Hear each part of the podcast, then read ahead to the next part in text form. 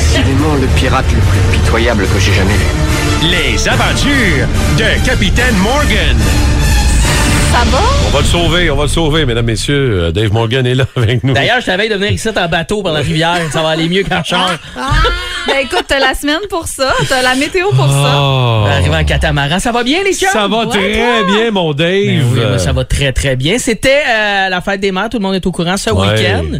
J'ai pas eu la chance de voir ma petite maman d'amour. Ah. Non, pas parce que je suis un fils indien, vous le savez. Moi, je prends soin de ma petite maman. C'est qu'elle est partie en voyage dans le sud. Ah, OK. Puis c'est bien correct. Moi, je pense qu'à la fête des mères, les mères ont le droit. Ils ont, elle a pensé à elle. ample- C'est amplement mérité. Puis moi, en plus, j'ai pas eu à faire une heure et demie de route avec le gaz à deux piastres pour aller la voir. J'étais bien content.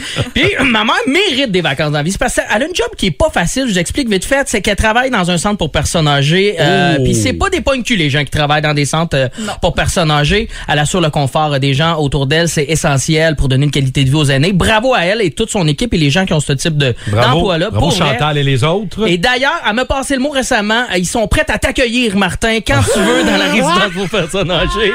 Ils sont là de lit et stand-by. Ils t'attendent.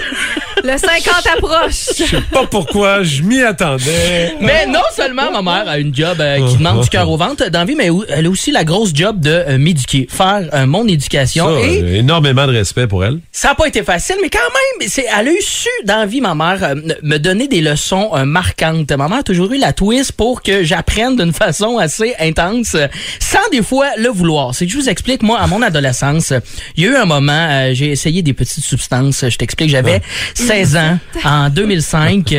Euh, 16 ans, je venais de finir euh, ma sixième année. Et euh, party de sous-sol avec des copains. Moi, il y a un délai, hein, vous délai. comprendre. C'est Calcul mental. Mais oui, j'ai euh, j'ai essayé ça euh, pour la première fois à l'âge de 16 ans, le cannabis, le cannabisol, euh, Ouais. le pot, le Wheeze. Et euh, par l'influence de mes comparses autour de moi, j'ai essayé Ouais. cette substance. Je dois avouer que, tu sais, en même temps, c'est moi qui l'avais acheté, qui l'avais amené, qui l'avais roulé. Fait que j'ai comme pas eu le choix d'essayer. OK, OK. Et euh, je suis pas fier de dire, j'ai été quand même chienné de ça. Euh, moi, quand j'ai essayé ça, faut faire une mise en garde, euh, j'ai fait un bad trip. Oh!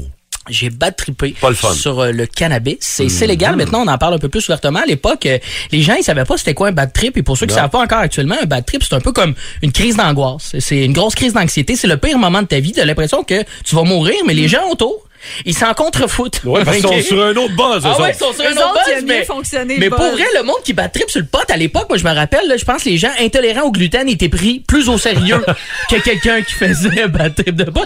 Moi, j'étais j'étais dans une crise d'angoisse totale. Je demandais de l'aide aux gens. Aidez-moi, aidez-moi. Les gens m'offraient des Cheetos.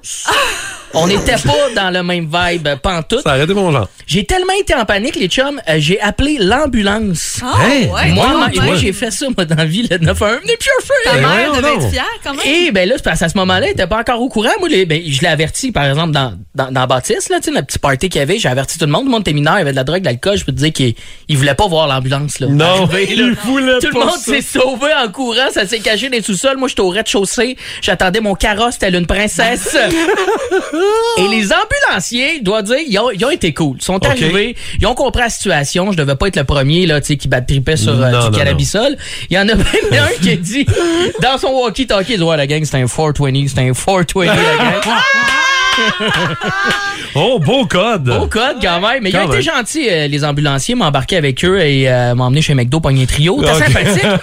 m'ont débarqué à l'urgence euh, euh, sur un batterie Ben de potes. Je te jure, parce que quand vrai? tu cales, en plus, moi, j'avais pas euh, d'adulte avec moi, rien de dessus. Ils ont pas eu le choix de m'emmener quand même, vu qu'il y avait pas d'adulte responsable. Ok. Ils m'ont débarqué à l'urgence et t'es pas sur la gue- guest list des priorités à l'urgence avec un bad trip pas. de potes. J'ai vu quelqu'un d'intolérant au gluten passer devant moi dans le line-up. et l'infirmière me dit, écoute, euh, jeune homme, va falloir que t'appelles ta mère. Oh non. Oh. J'ai pas été game, c'est l'infirmière qui a appelé pour moi, euh, ma maman. Et euh, elle y a pas donné beaucoup d'informations. Les infirmières aussi, hein, c'est un métier, sont dans le jus, ils ont d'autres cas à régler, surtout euh, petit gars, bad trip sur le pot, là, on enchaîne. Ouais, ouais. Et elle a dit à ma mère, votre fils est à l'hôpital, Madame Morgan, venez chercher, je clouque. Elle a raccroché. Il est où mon fils? Il est où mon fils? Et là, le docteur, il a pogne par le bras, il dit, Madame Morgan, inquiétez-vous pas, votre fils a été victime d'une intoxication de drogue. Votre fils a consommé de la marijuana et il a bad trippé, s'est ramassé à l'urgence et je vous jure, ma mère est partie à rire. Et ça, c'est une leçon d'envie. Quand tu fais un mauvais coup, tu sais, un peu bombe, et que ta mère se fout de ta gueule, le pire, et je te jure, elle a ri d'un rire que je n'ai jamais vu rire. Je vous fais rire ici le matin, mais vous avez pas à côté ce niveau de décibel-là. Je vous le jure, mais ma mère a voulu que j'aille une leçon quand même, là. Elle m'a ramené à la maison, on dit, viens, on va régler ton problème de consommation. elle repartait à rire sans arrêt. Elle trouvait ça complètement absurde. Maman a dit, là, où t'as pris?